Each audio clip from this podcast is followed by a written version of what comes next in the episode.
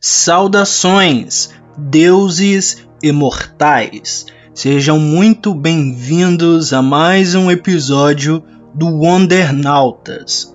O tema de hoje vai tratar sobre algumas questões relacionadas ao tempo e ao medo de envelhecer das pessoas.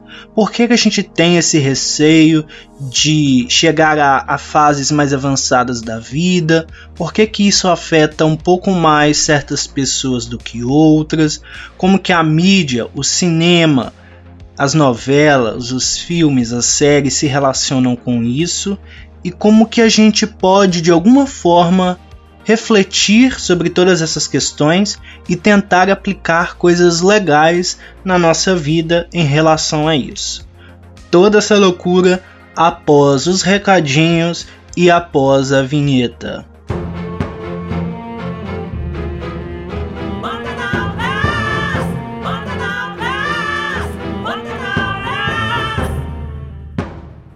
Antes do nosso episódio propriamente dito, eu venho te sugerir para me seguir no meu Instagram, arroba Senju, ou no meu Twitter, arroba Epifânio, Maicon. No meu Instagram eu vou continuar postando um pouco da minha vida pessoal, dos meus outros projetos e trabalhos e aspirações, e aí você acaba conhecendo algumas das minhas outras ideias também.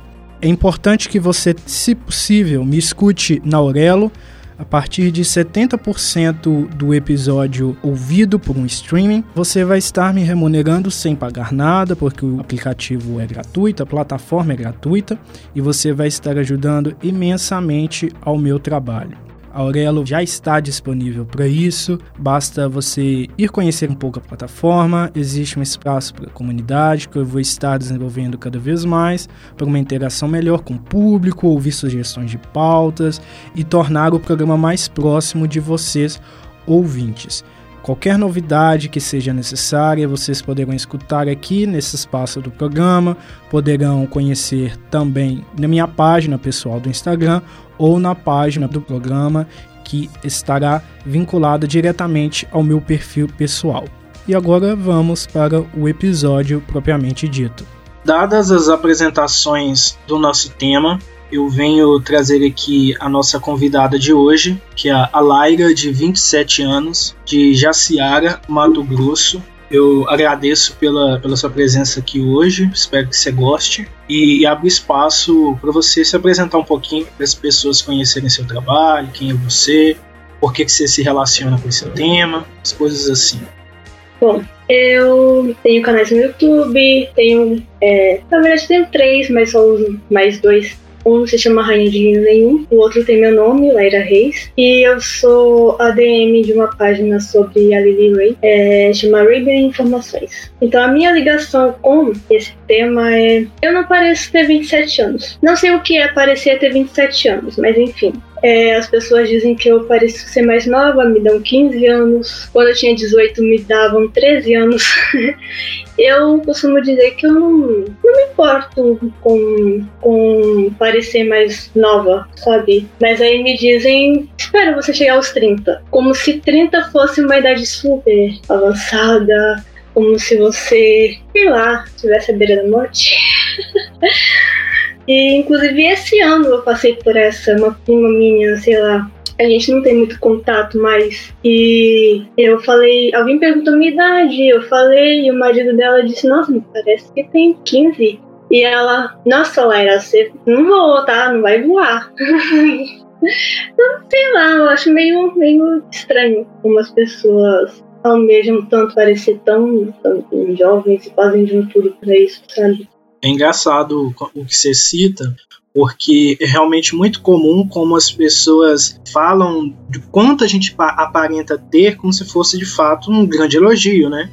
Tipo Exatamente, Nossa, um tom de elogio. Você não parece ter 30, você parece ter 20. Mas assim, por que que isso necessariamente é, é, é bom ou ruim, né? É muito louco uhum. essa coisa de que não é nem você ter, é você parecer ter menos do que você de fato tem. Isso é muito curioso, isso sempre me chamou a atenção. Mas é engraçado como também a gente fazendo um paralelo de quando a gente é mais novo, a gente quer parecer mais velho, né? Quando a gente tem 15, 14 anos, a gente quer, nó, eu quero, eu quero quero ter barba, quando é homem ou uma mulher, ela, ela quer ter determinada característica, quer parecer mais, mais adulta, o garoto mais adulto, e aí em algum momento parece que a coisa inverte. Aí a gente quer parecer mais novo. Engraçado, como a gente nunca tá satisfeito, em tese, né, a gente nunca tá satisfeito com a idade que a gente tem, com o momento em que a gente está. É, é, meio, é bem, bem engraçado isso mas a gente vai falar disso mais adiante. É, antes da gente entrar de fato no nosso tema, eu quero trazer um pouco de um texto que eu achei muito pertinente trazer para a nossa discussão, que é um, um texto da Santa Casa de Sorocaba, que fala, o título é sobre é, O Terrível Medo de Envelhecer. E esse texto é do Romildo R. Almeida, que, segundo que está lá, ele é um psicólogo clínico que trabalha, é, ou que pelo menos publicou esse texto né, no site da Santa Casa em 23 de janeiro de 2020. Então já tem um pouco, alguns aninhos aí, né? E o texto cita o seguinte: abre aspas. O tempo voa. Essa é a sensação da maioria das pessoas sobre a percepção do tempo. Paralela a isso, vem a conclusão de que estamos ficando velhos rapidamente e isso nos assusta. Uma pesquisa realizada pelo Instituto Qualibest em 2017 revela que 9 em cada 10 brasileiros têm medo de envelhecer. Gerentofobia, aliás, gerontofobia é o nome dessa síndrome, que define aversão ou medo patológico de pessoas idosas ou do processo de envelhecimento. Os sintomas afetam os pensamentos e causam ansiedade. No geral, a pessoa cometida por essa fobia tem sentimentos depressivos, pois a perspectiva do futuro é sempre negativa. Sendo assim, não consegue sonhar nem imaginar algo agradável longe da juventude. Há pessoas que preferem morrer jovens a envelhecer. E um adendo que eu faço aqui de fora do texto é que eu conheço pessoas assim, inclusive é, uma pessoa assim que, que falou para mim que prefere morrer jovem é que me deu um start para fazer esse tema.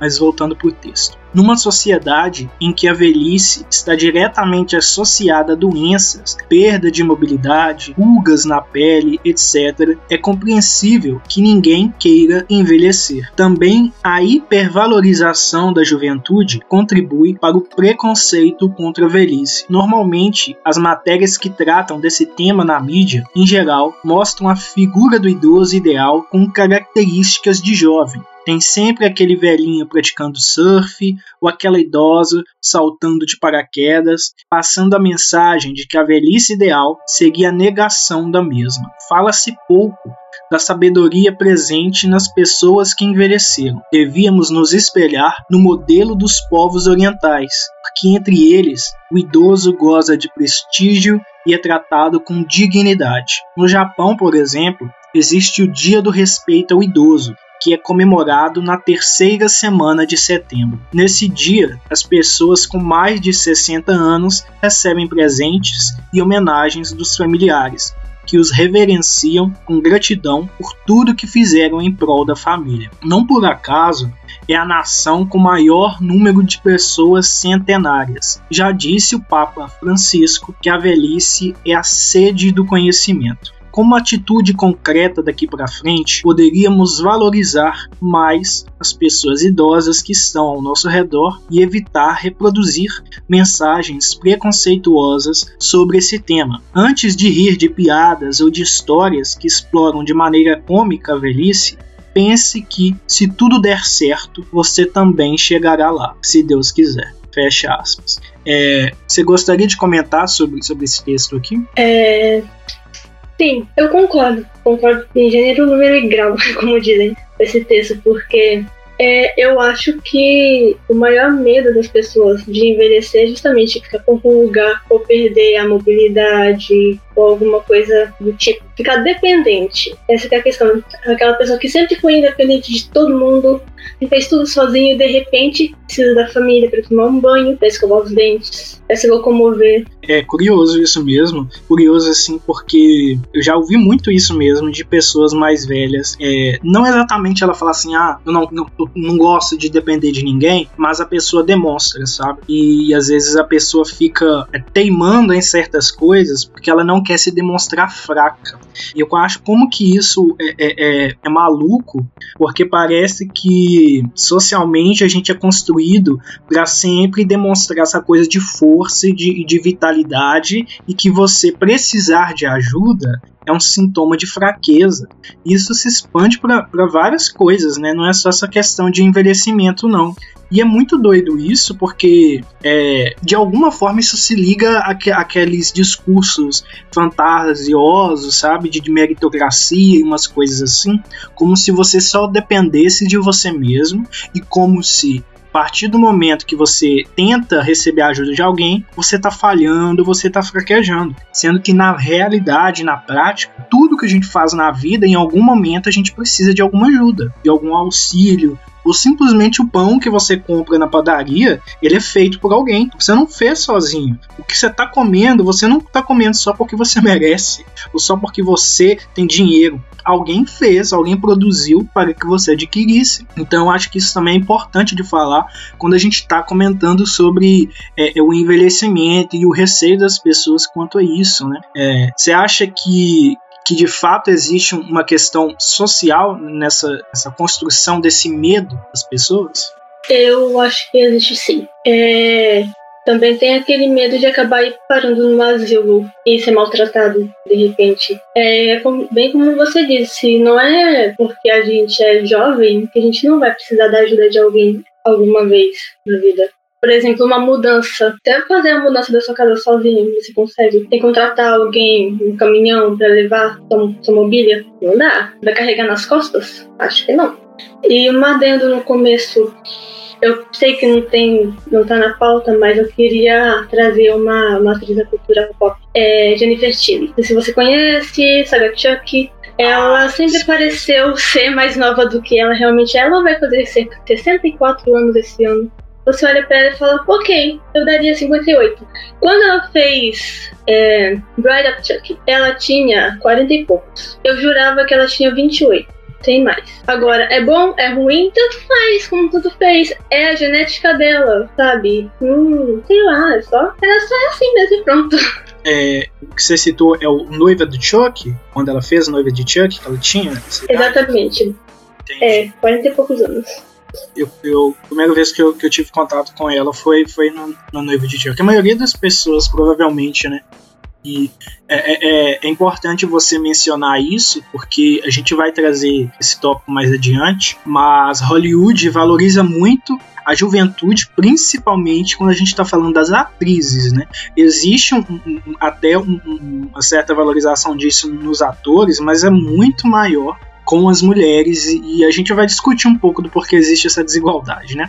Mas para eu não fugir muito do roteiro, primeiro eu queria falar sobre a, a Fiona Good, né?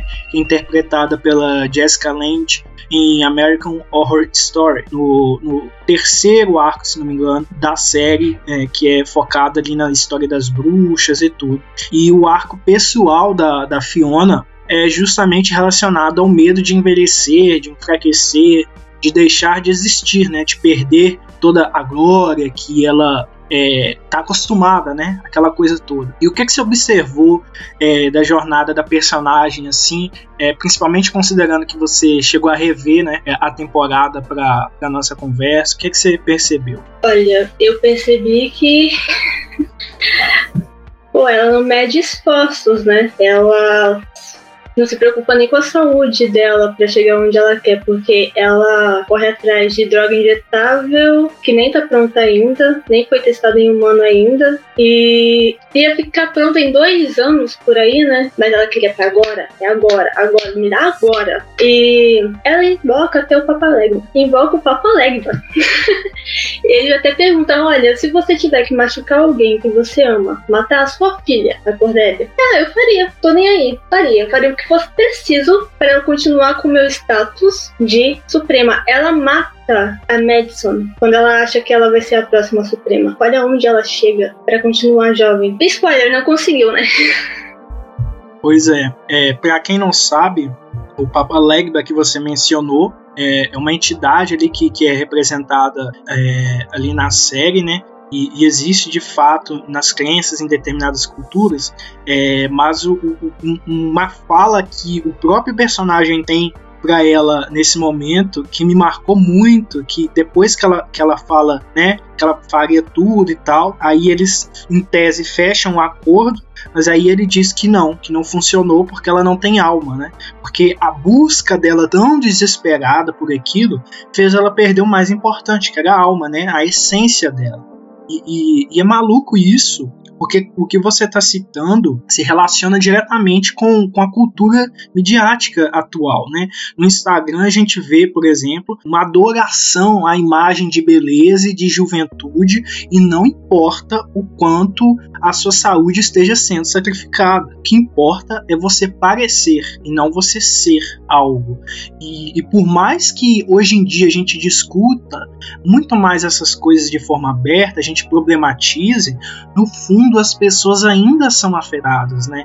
Se a gente vai pesquisar e correr atrás, a gente encontra é, estudos e relatos de pessoas que, que começam a ter sintomas de depressão e outras questões mentais porque ficam o tempo todo se comparando com a imagem de vida que elas encontram no Instagram. E, e não é nem, nem a questão de comparar a minha vida com a do outro, é de comparar a minha vida com a imagem da vida do outro porque não é a vida da pessoa de fato. As pessoas colocam no Instagram recortes que elas escolhem para contar uma história. Uma história que tá ali muito bonita, muito apresentável, mas ali não tem os perrengues, não tem as dores, não tem as questões mais complicadas, né? E até quando elas, essas pessoas colocam as suas dores, às vezes é teatral, né? É artificial, é para parecer alguma coisa.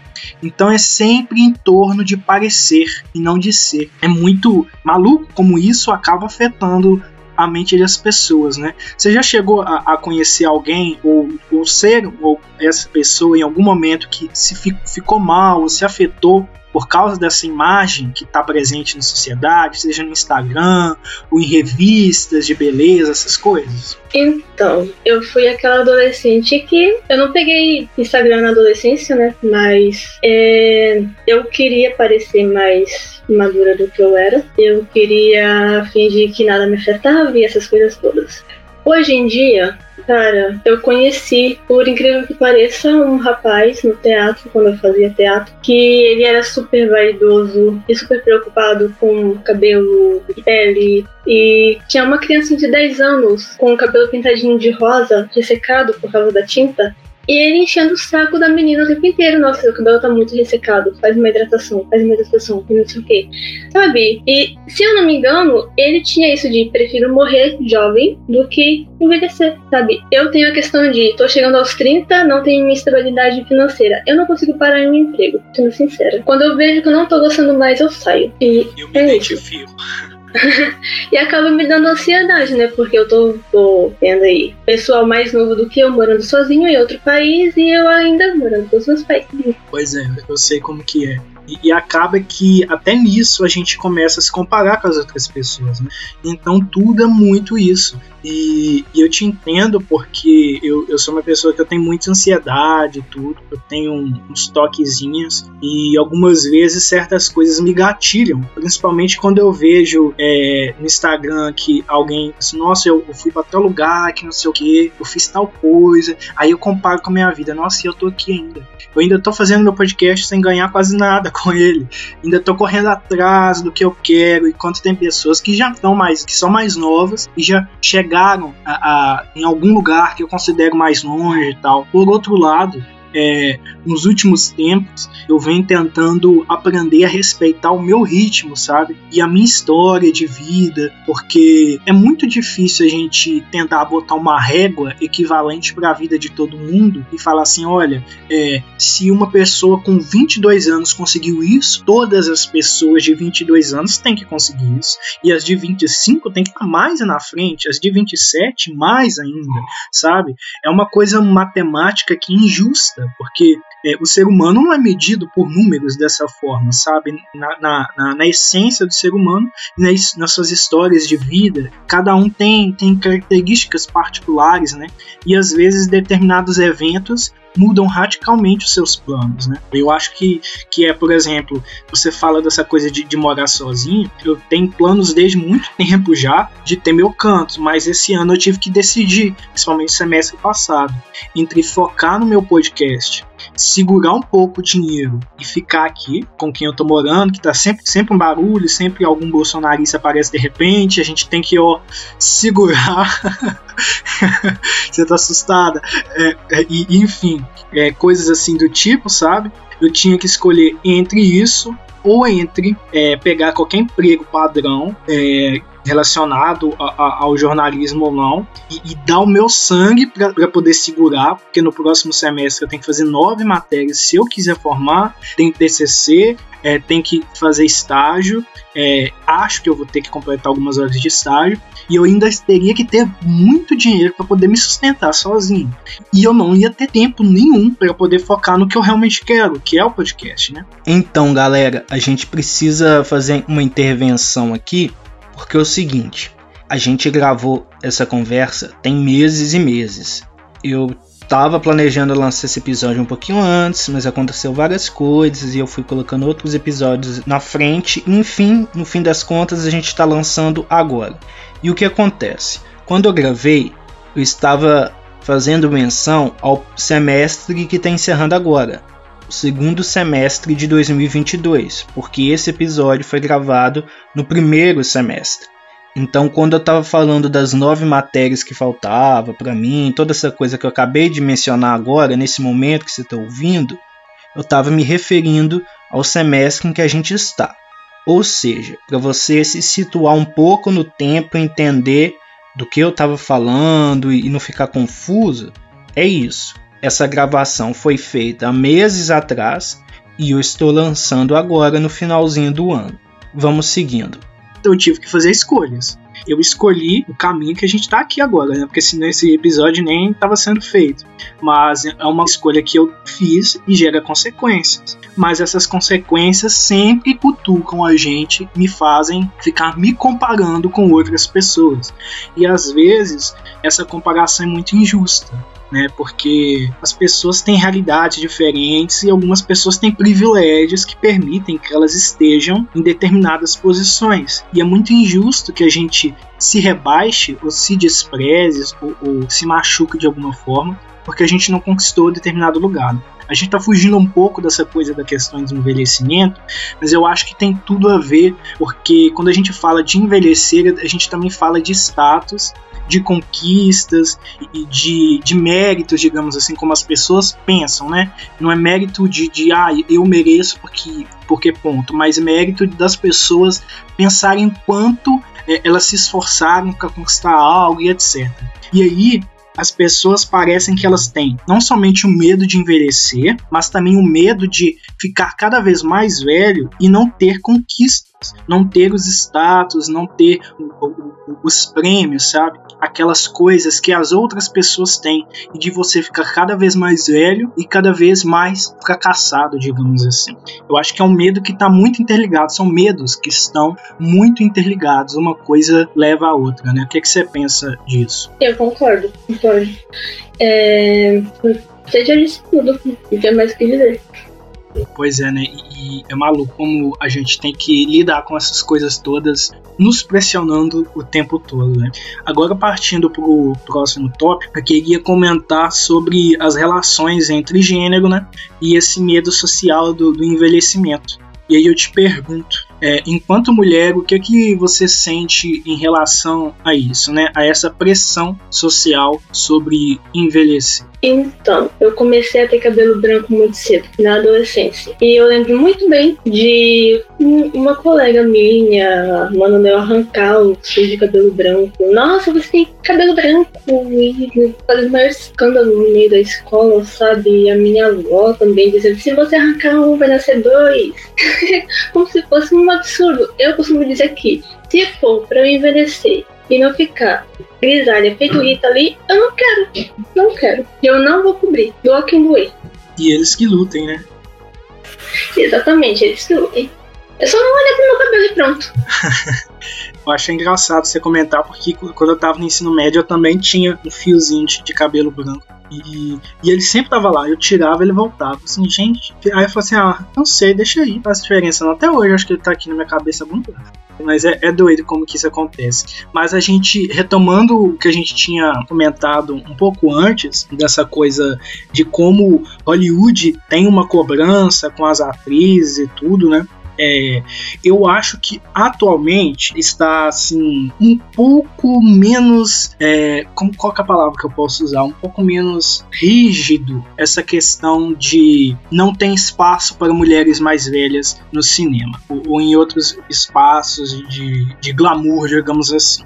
É, eu penso que há algum tempo atrás era ainda muito pior mas eu acho importante ressaltar para os ouvintes que não é, a gente está querendo dizer que nunca existiu filme protagonizado por mulheres mais velhas e que chegou aos 40, de repente ninguém mais quer contratar mulher. Não é isso. Mas a gente está lidando com os fatos que é, nas figuras de destaque nos filmes, nas grandes produções, geralmente temos mulheres mais jovens e homens um pouco mais velhos que essas mulheres. E aí, conforme as mulheres vão envelhecendo, elas costumam ser escaladas é, para outros papéis coadjuvantes. E isso eu acho que é meio que acontece em outros contextos também. Se a gente for pegar é, as novelas brasileiras, né, que tem até um espaço que eu separei ali no roteiro para a gente falar mais adiante, mas tem algumas grandes atrizes mais velhas que elas provavelmente não vão mais pegar protagonistas para fazer, porque as protagonistas são direcionadas para as atrizes mais novas.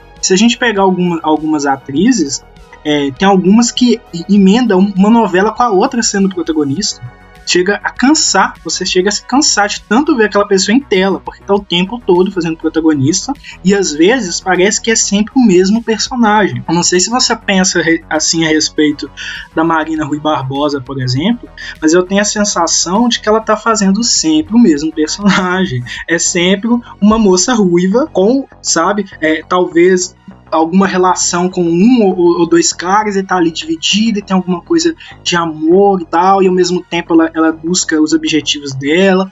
Parece uma, um, um, papel que vai se repetindo o tempo todo. E eu fico pensando, por que, que não podem dar é, é, o, o, foco, o protagonismo para um, um, outro tipo de personagem, sabe? Por que, que a Renata Sorra, de repente, não, não ganha um protagonismo de uma novela novamente? Porque se a gente lembra do que ela fez em Senhora do Destino, olha o, o talento da mulher, sabe? E tá aí fazendo, é, no máximo, papéis secundários. Ou, ou, talvez uma vilã, mas nunca protagonista. Então sempre fico pensando sobre isso. Sobre como, hoje em dia, esse cenário mudou um pouco, porque a gente está questionando e problematizando, mas ainda assim, os espaços é, para as mulheres mais velhas é menor do que o espaço para os homens mais velhos. Eu acho que isso é um fato. Você quer comentar sobre isso? Principalmente você que tem canal no YouTube. Tem as, as é claro. No caso da Jennifer Steele, ela ainda ganha bastante destaque na saga Chuck, porque Don Mancini adora ela. E ponto. Ele adora ela. Sobre as novelas brasileiras, eu não tenho acompanhado, pra ser sincera. Mas Realmente, cara, a Renata Sorra virou até meme. Gente de fora do Brasil usa o meme dela, que é a Nazaré Confusa, coisa assim. E, sei lá, eu não posso dizer eu, sobre as personagens dela, porque eu não lembro de muita personagem dela, pra ser sincera. Faz uns anos que eu não vejo novela brasileira. Acontece muito em novela mexicana, pelo que eu lembro. Pegar aquela atriz, botar ela como protagonista sempre, sempre, sempre, sempre, sempre, sempre, até cansar, sempre o mesmo roteiro, mesmo enredo, dividido entre dois amores. Gente, existe poliamor, tá? Relacionamento aberto. É 2022. pois é, né? Aí a gente entra até em outra questão, né? a forma tão preto e branco de apresentar relacionamentos amorosos envolvendo essas personagens femininas na ficção, né? Me incomoda o quanto às vezes eles resumem, e isso eu não falo só de novelas, não, eu falo de muitas obras audiovisuais no geral como eles resumem o plot da personagem feminina a um amor, ou estar dividida entre dois amores, né? Aquela coisa de triângulo amoroso e etc. E eu acho muito interessante o quanto algumas obras é, escolhem deixar a protagonista sozinha no final, sabe? Eu acho bem mais legal. Não sei se você chegou a ver alguma coisa a respeito da Força do Querer, por exemplo, mas tinha lá a protagonista Ritinha, que ela, ela era jovem, ela era inconsequente, ela tinha meio que um, uma relação de, de amor com dois personagens muito diferentes e eles entravam em conflito o tempo todo por causa dela e meio que ela era agente do caos, digamos assim. Mas no fim das contas, ela largou os dois e foi ser é, sereia, sabe aquelas mulheres que trabalham de sereia em aquário e tudo? Ela foi ser sereia nos Estados Unidos e tipo assim, cagou para eles. Aí quando eles foram atrás dela, é, ela falou assim: Eu gosto dos dois, mas eu gosto mais de mim.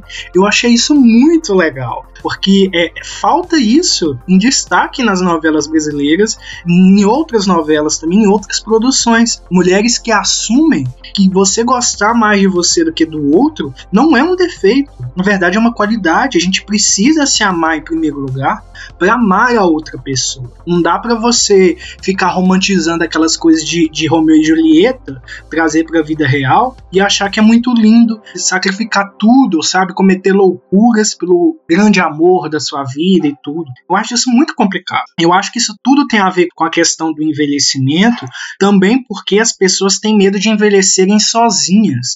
Eu acho que a gente tem que quebrar esse negócio. Não tem problema você envelhecer sozinho no sentido de não ter um par romântico, não, ter um, não estar em um casal, em um trisal, seja o que for. Acho que não tem problema se isso é uma escolha sua, se você está bem resolvido ou bem resolvida com isso. Eu acho que o importante é você estar bem, você é, ter as suas realizações, ter saúde de preferência, né? Mas nem sempre tem como a gente escolher. Mas eu acho que é importante a gente, a gente ter isso, sabe? A gente estar em equilíbrio com a gente e a gente estar bem conosco. E, e aí, se for para você estar com alguém ou não, isso aí eu acho que tem, tem que ser secundário, não, não deveria ser objetivo para ninguém. Então acho que as pessoas precisam parar de ter esse medo. Nossa, eu tô com 30 anos, nunca namorei. Ou nossa, eu tô com 35 e não casei ainda. Tô com 40 e não tenho filho ainda. Gente, vamos parar com isso. Por que, que a gente fica se comparando tanto, né, com, com as outras pessoas, né? Você quer comentar alguma coisa sobre isso? Sim. É, Cara, antes mesmo de eu chegar aos 20, já tinha muita gente dizendo: ai, aprendeu a fazer tal coisa, já pode casar. Ai, quando você tiver filho. E eu já sabia desde então: não quero me casar, não quero ter filho, não, não, não, não é pra mim. Eu sei meus limites. É, eu não tenho mais paciência pra criança como eu tinha quando eu era mais nova. Não sei por que raios eu fiz pedagogia, porque, né, pedagoga no Brasil, em escola pública é que você ficar sozinha com 40 alunos numa sala que cabe 30, 20 e sua saúde mental e vai pro saco com aqueles surtinhos básicos, né? Mas assim, é, você fez um comentário que me lembra muito coisas que eu percebo hoje em dia, sabe? Que é isso que você citou, é, de pessoas chegarem para você e falar já pode casar. Porque você faz qualquer coisinha básica, sabe? Tipo assim, que às vezes você tá fazendo pra você, sei lá, você fez o que você gosta, as pessoas estão falando, já pode casar. Na minha família, por exemplo, eu percebo como as pessoas elas lidam com especificamente duas primas minhas, uma que tá mais jovem, tá no ensino médio, e outra tá na faculdade no início, e, e como existe uma cobrança em cima delas, dos parentes, a respeito desse tipo de coisa. Por exemplo, essa mais jovem, ela não cozinha. É, ela faz algumas coisas, mas ela, ela não se dispõe a cozinhar lá na casa dela. E as pessoas da família agem como se fosse um ultraje ela não cozinhar e não ajudar a mãe dela. Mas ela tem dois irmãos e um pai. Por que, que cobram dela e não cobram dos outros? Os outros dois trabalham muito? Trabalham. Mas eles também comem. Por que, que a estudante tem que estudar, limpar a casa, fazer comida, fazer tudo e, o, e os outros não precisam fazer nada, entendeu? Ou por que que como se o trabalho que eles têm, independente do que seja, para ter seu dinheiro e tudo, fosse justificativa para a mulher ser um, praticamente um, uma servente dentro de casa. No momento que o homem chega, tem que receber tudo, tem que estar com a comida pronta, com a roupa lavada e toda essa coisa. É, um, é uma construção social de fato. E eu acho que isso está totalmente ligado a essa coisa do envelhecimento, porque essa pressão existe muito por uma, questão machista e sexista, né? É, que vem dizendo quais são os papéis que a mulher deve exercer. Tem até aquele, aquele arquétipo triplo que é muito presente é, é, na mitologia e em certas culturas, que é aquele triplo arquétipo da donzela, mãe e anciã. E claro que tem os aspectos positivos, eu acho que é até importante a gente ressignificar esses conceitos e trazer uma questão positiva. Mas essa coisa da donzela, da mãe da anciã diz muito sobre quais os papéis eram delegados às mulheres. Você ou é a donzela bela, que chama a atenção de todos os homens, que conquista todos os corações. Você é a mãe que cuida do lar, do esposo, dos seus filhos, ou você é a anciã, que já está tão velha e tão distante da sociedade que as pessoas têm um certo receio do seu conhecimento. Te olham como uma bruxa, né? Como aquele ser perigoso que não pode ser dominado, que não é mais desejável, que é colocado de canto. A gente é, tem, um, tem uma, uma abordagem da Hecate é, na DC Comics, nas histórias da Mulher Maravilha, ali nos anos 80, que fala muito sobre isso, sobre a Hecate é, ter sido sempre tão útil e tão benevolente com os deuses gregos, e aí, quando eles não estavam mais em guerra, como ela era uma velha é, que tinha uma aparência de idosa e era indesejável, não era bela como os olimpianos é, é do panteão, né? Afrodite, Apolo, Hera, Atena, ela foi rejeitada. Ela foi levada para o submundo para se casar com Hades e depois Hades trocou ela pela Perséfone, que é mais jovem parece mais jovem. E a Hecate ficou com tanto ódio que ela falou assim: Eu vou me vingar desse povo. E ela se vingou. Deu o jeito dela lá e se vingou. E ela não estava errada. Eu estava meio que do lado da Hecate e falei assim: gente, ela não tá errada, não. Ela fez de tudo por eles. No momento que ela não é mais útil, ela é descartada. E eu vejo como isso é mais, digamos assim, incrível e real do que parece. Não vai acontecer só com uma deusa da mitologia grega, não. Uma mulher, quando ela dá tudo pra, pra família, ou pros filhos, pro marido, e ela não pensa em nenhum momento sobre si mesma, talvez em algum momento ela seja colocada de lado.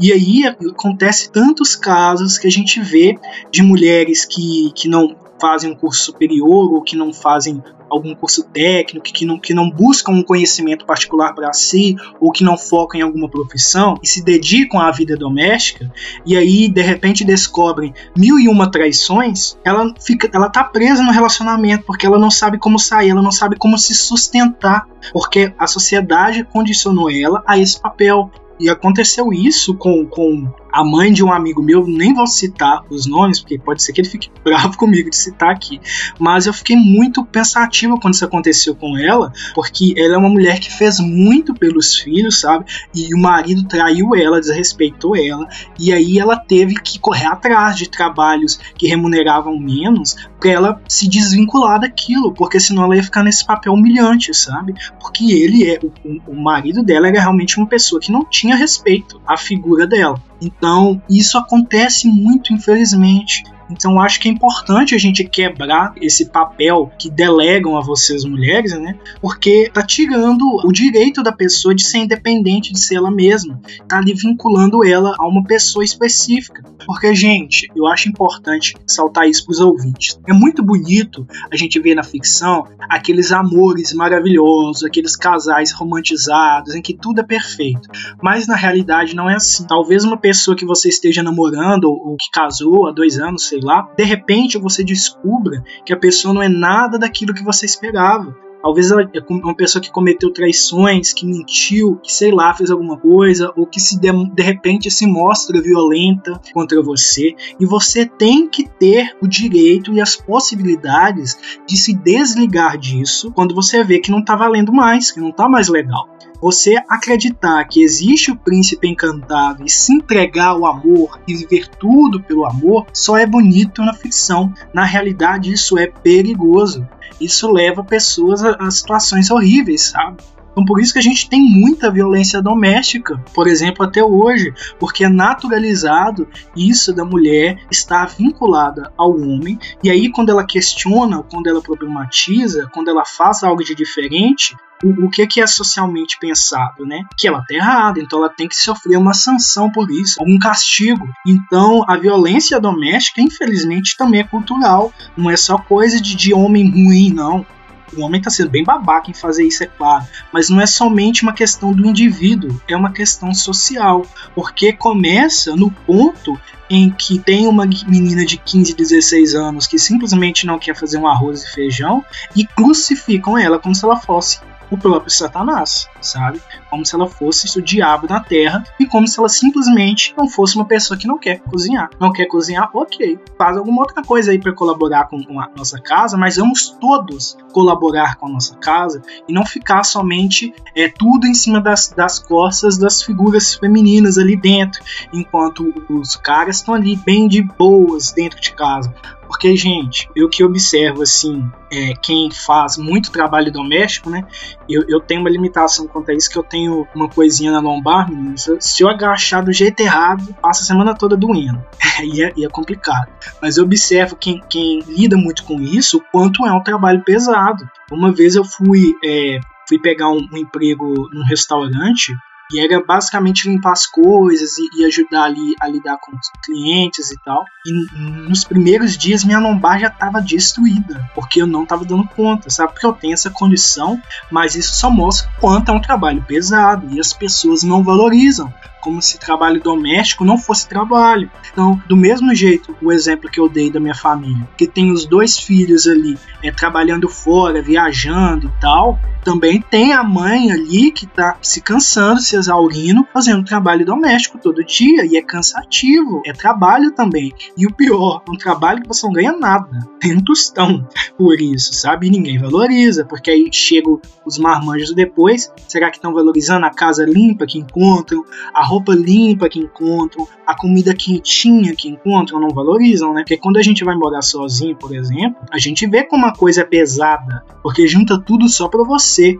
E aí, principalmente nós homens, eu, eu penso dessa forma que eu percebo isso, é, a gente sente mais, principalmente porque não fomos socialmente construídos para lidar com essas tarefas domésticas. Né? Realmente, o trabalho doméstico não é remunerado, isso quando a pessoa não trabalha com isso, né? A minha mãe foi doméstica e as pessoas queriam pagar uma miséria. Tipo, achavam 150 reais por uma faxina caro. Uma faxina. Faxina. Eu acho 150 barato. Eu cobraria muito mais, sinceramente. Não, pois é. Você tá me lembrando até de um, de um episódio que eu ouvi ontem, de ontem pra hoje, eu não vou me lembrar o nome, que eu escuto tanto Que aí eu começo a misturar os casos. De uma moça que ela, eu não vou lembrar do lugar que ela era, mas ela basicamente matava idosos, porque ela trabalhava, não é nem engraçado que a gente ri, gente, mas enfim, ela trabalhava, ela teve uma vida muito dura, e aí ela trabalhava fazendo faxina e limpando, lavando roupa, essas coisas.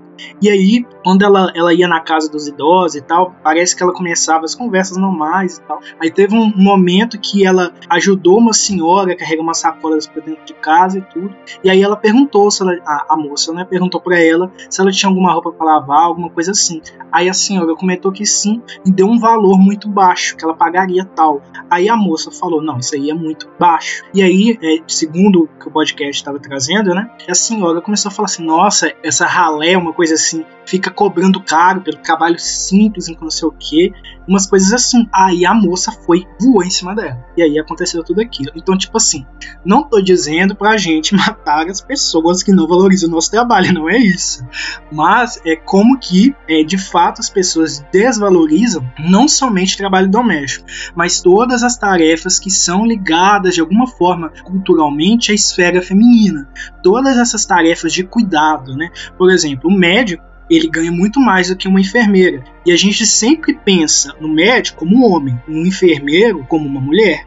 A gente pensa muitas das vezes o professor de ensino médio, de ensino fundamental, como mulher, o professor universitário, às vezes a gente pensa como um homem, sabe? Claro que tem as mulheres também, acho que é muito similar, inclusive, mas muitas vezes a gente imagina um homem, né? Mais velho e tudo mais. É, e aí a gente pode estender isso a outras esferas de trabalho na sociedade, e aí a gente chega ao ponto, né? Em que momento a gente começou a menosprezar tarefas e funções simplesmente porque a gente alega isso a um gênero ou uma faixa etária, sabe? E por isso que eu penso que são, são conexões que a gente precisa discutir para a gente quebrar alguns tabus e quebrar alguns estereótipos que não fazem mais sentido, sabe? Você romantizar demais um casal na ficção pode ser perigoso sim, porque você está é, é, ajudando a construir o arcabouço simbólico, né, digamos assim, de uma mulher que vai crescer e achar que ela não tem que perseguir o sucesso profissional, mas sucesso no amor, casar, ter filhos e isso e aquilo.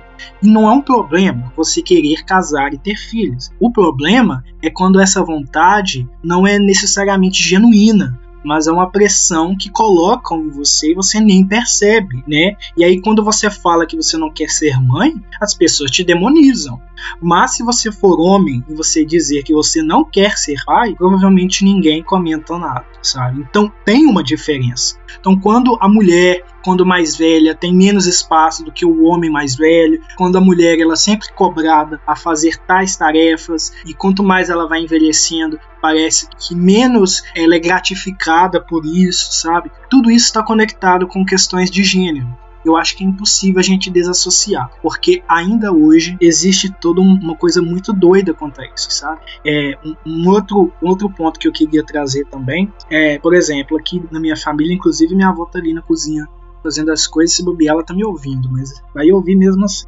Que é, em alguns dias das mães passados, alguns anos atrás, sabe? Ela ficava se preocupando em chegar o dia e ela preparar as coisas todas pros filhos. E eu ficava assim, gente, não é o dia das mães?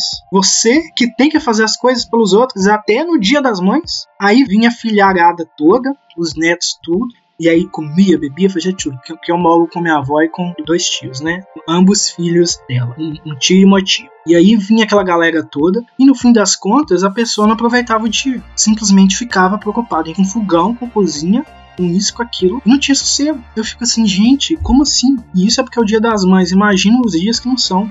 então, é desse jeito. Como que nem mesmo na velhice, muitas das vezes, a mulher tem sossego. Não tem, não. Misericórdia, né? Você quer comentar sobre isso pra gente avançar ou você tem algo a trazer? Então, é, a minha avó é, materna, eu digo materna porque é a que mora mais perto de mim ela tem por volta da idade da, da Jennifer, um pouco mais velha. E ela ainda não dá o braço a torcer, que ela tem as, as, as debilitações dela, sabe? Ela ainda quer, sei lá, fazer as coisas por si, limpar a casa sozinha, mesmo sentindo de dor depois sabe, a casa praticamente todos os dias, quando não precisa, sabe? E meu avô lá, mais novo, pode dividir as tarefas, às vezes. Ele faz. E ela diz que ele não faz. Ela reclama quando ele faz. Reclama e a minha mãe. Reclama quando ele faz, reclama mas reclama quando não faz. Exatamente. A minha mãe. A minha mãe tá perto. Ela tem 45 anos. Eu escuto dela que o lugar da mulher é ficar dentro de casa vendo das coisas. Aí eu, paro, eu pergunto pra ela, tá, e se ela chegar a precisar se divorciar? Como é que ela vai se sustentar? Vai arranjar outro cara para casar? Assim, qualquer cara, de repente? Enquanto ela não arranjar esse cara, ela vai fazer o quê? Tem a ver com, a, com, aquilo que a gente comentou antes, né? De como muitas das vezes as mulheres acabam se sujeitando a certas situações porque a outra escolha parece pior. Porque quando a gente fala assim, nossa, existe violência doméstica e tudo, gente, a gente precisa entender que são muitos nuances, muitas nuances e, e, muitas coisas pequenininhas que, que, que constroem aquela situação. É, é muito difícil, por exemplo, uma pessoa que ela foi criada e cresceu achando que o papel dela era o de servir, e aí de repente ela tá sofrendo tanto que ela quer se desligar, mas como que ela faz? Ela não vai pegar um emprego do dia para noite, não vai se sustentar do dia para noite. Então, é, é, muito mais do que simplesmente dizer eu não quero mais e vou embora, sabe? Em muitos casos isso não é possível. E principalmente quando a gente está falando de pessoas mais pobres, né? De pessoas de baixa renda, mulheres pretas, periféricas, por exemplo, às vezes não tem opção. E não tem nem a quem pedir socorro, porque o serviço social não chega ali em determinados locais. E aí como que você faz? Sabe, a pessoa não tem um aparato médico adequado, psicológico, social adequado. A única realidade que ela tem é aquela. E ela tem que lidar com aquilo, sabe? E é muito complicado. Então, galera, eu estou vindo aqui para dizer que a maior parte dessa discussão já tivemos agora nesse episódio que você já ouviu, que vocês já ouviram, mas um pouco de outras temáticas mais aprofundadas e mais específicas que a gente tratou também nessa conversa vai seguir para o próximo episódio, que também será o último episódio do ano. Então eu peço para você que tenha gostado dessa conversa que fique ligado para ouvir o próximo episódio. Eu espero muito que vocês tenham gostado do que eu trouxe no episódio de hoje. É isso e que a glória de Gaia esteja com vocês.